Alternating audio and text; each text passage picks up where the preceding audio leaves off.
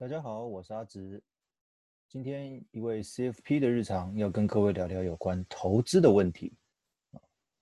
今天的主题叫做“想学会投资前，必须先确认的四件事”。其实我们在学习投资的时候，有蛮多事情需要学习的。那有没有什么是一定要了解的，一定要先准备好的呢？我们来听听今天的文章。曾经有个朋友这样跟我说。他说：“投资不就是选个标的，然后将钱投入吗？如果投资真的那么简单的话，为什么坊间还有那么多的投资课程跟投资书籍？麻烦的是，这些课程跟书籍在学习之后，还是不知道怎么回怎么投资，还是没有办法从投资中赚到钱。前些日子，我受邀到任职于公家单位的朋友们，跟这些公务员。”分享在低利率时代的投资策略。我在备课的时候一直在想着，不同的利率环境底下，投资策略会不会不一样？为什么？因为低利率的市场代表的景气不佳，大家对投资有更多的期待；而高利率的市场代表景气佳，大家会把投资视为理所当然。结果我得到的结论是。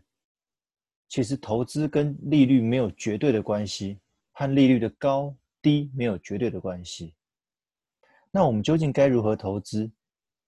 四点建议与各位听众分享。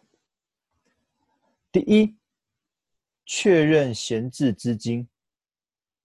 第二，明确的目标设定。第三，选择适合的投资工具。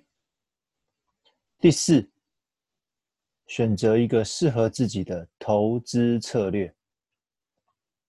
我们现在聊聊第一个，确认闲置资金。其实这个很难呢。前一阵子看到一篇报道说，据统计，我们有两成的人在一周内无法凑到十万块，表示他户头里面根本就没有现金，户头里面根本就没有闲钱。如果是这样子的话，你真的还有办法去做投资吗？所以其实闲置资金来说是一件很重要的事情。相信很多人都了解，投资的资金必须是闲钱这件事情。那所谓的闲钱，指的就是万一不小心赔光了，也不会影响到原本的生活。但事实上，很多人投资的资金来源却来自于未来某一天确定要支付的钱。你可能把明年要买房子的钱提早挪用来投资，你可能把明年要买车子的钱提早挪用到现在来投资，都是这样子挪来挪去，移来移去。其实这个动作还蛮危险的，因为如果该笔被挪用的资金出现了原本支付的需求，以刚刚例子为例，如果时间到了，房贷要开始缴了呢？如果时间到了，车贷要开始缴了呢？那无论当时的获利。投资在上面是不是获利还是亏钱的，都需要被迫卖出变现。如果有这样的事情发生的话，很容易导致投资跟财务上的混乱。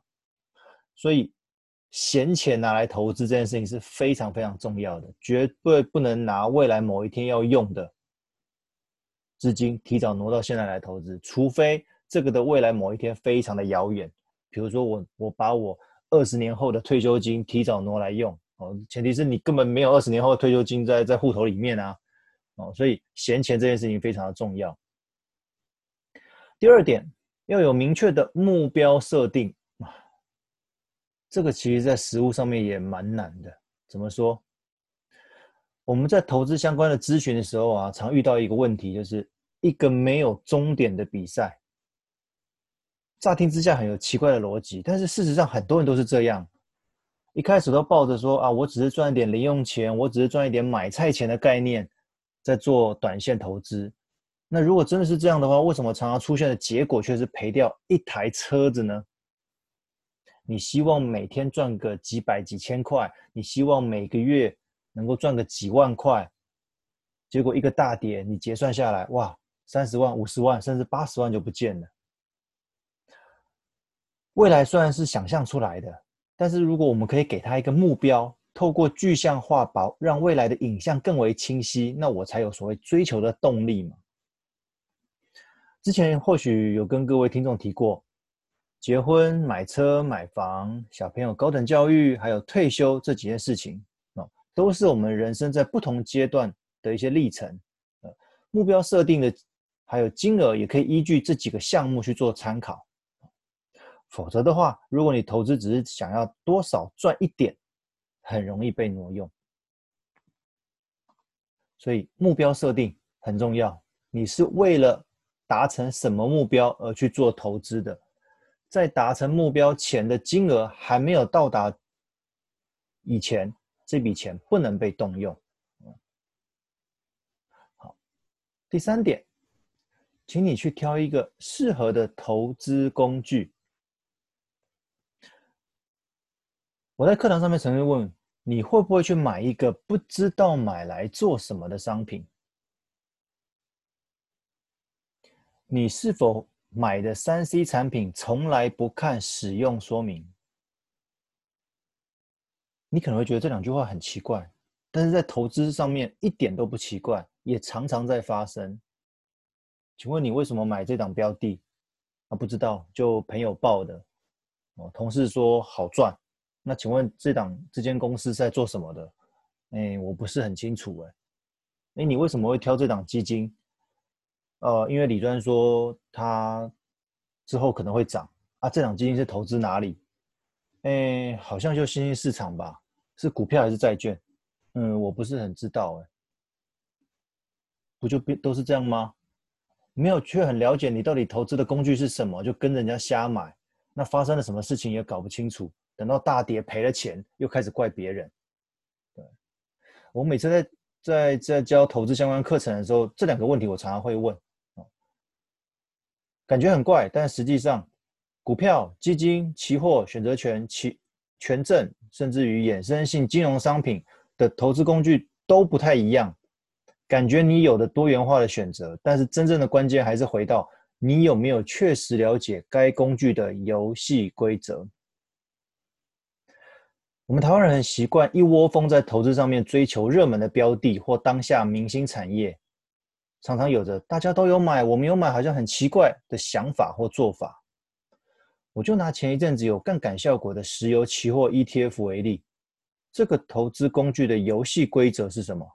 简单讲就是不要看错方向，因为一旦方向看错了，再乘上杠杆的效应，造成大幅度的亏损，其实不会太困难。不要看错方向，这个观念很一般吧？但是各位仔细想一想，只要各位听众是有投资经验的话，应该很清楚，看对投资方向这件事情其实一点也不容易。否则，为什么投资失败总比投资成功来得多嘞？你既然正向的都看不懂了，你为什么去做反向的？你为什么去做杠杆的？所以啦。那你为什么去挑一个必须看对方向又有杠杆倍数的投资工具？那你赚不到钱，可能也是预料中的事情。所以，挑选一个适合的投资工具，简单讲就是你一定要去了解你买的这个投资工具到底是在买什么。哦，这一点很重要。第四点，选择投资策略。这个应该是在投资生涯里面比较难有定性的项目，因为你可能看到别人赚得快，就想学能够赚价差的技术分析、短线交易哦。那你可能又听到某个人说他每年领了很多的股息，那又想学如何存股过好日子。你可能又听到，如要了解一间公司才能有效获利，又开始学人家基本面分析，研究公司的财报。其实每一种。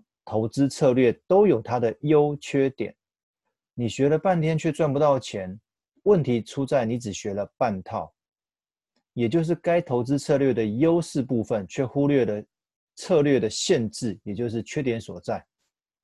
当风险发生的时候，如何应对，这个就是关键了。说真的。在投资的情势大好的时候，其实上述无论哪一个投资策略都可以获利，只是获利多或少的差别。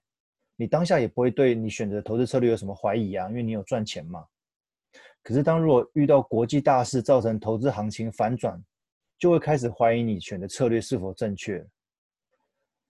其实投资的风险一直都存在，就差别就在于你是否学会在不同的投资策略要如何有效降低风险，并借此提升获利。所以你要有一个自己的投资的方法哦，不要换来换去，不然你到时候各门各派这样一直到到处拜师学艺，就过了十年，你的投资可能还是在原地打转，因为你每一招都学了，每每一个招式都只学了半套而已，永远无法面对比较强大的敌人。所以除了这些技法之外，你的心法也要同时配合，你的心要够定，否则再好的投资策略也会因着人性的心理而影响。一旦你少了沉着冷静，尤其遇到大事的时候，你所期待的投资结果可能也就会变得不太一样了。好，以上就是四个在投资前前想要先去了解一下的重点。我们再复习一次：第一个，确认闲置资金；第二，要有明确的目标设定；第三，适合的投资工具；第四，选择投资策略。照着这四个项目一一检视你的投资状况，也唯有纪律，才能借着投资实现未来的一切。这是今天我的分享，希望各位会喜欢。谢谢，我们下次见。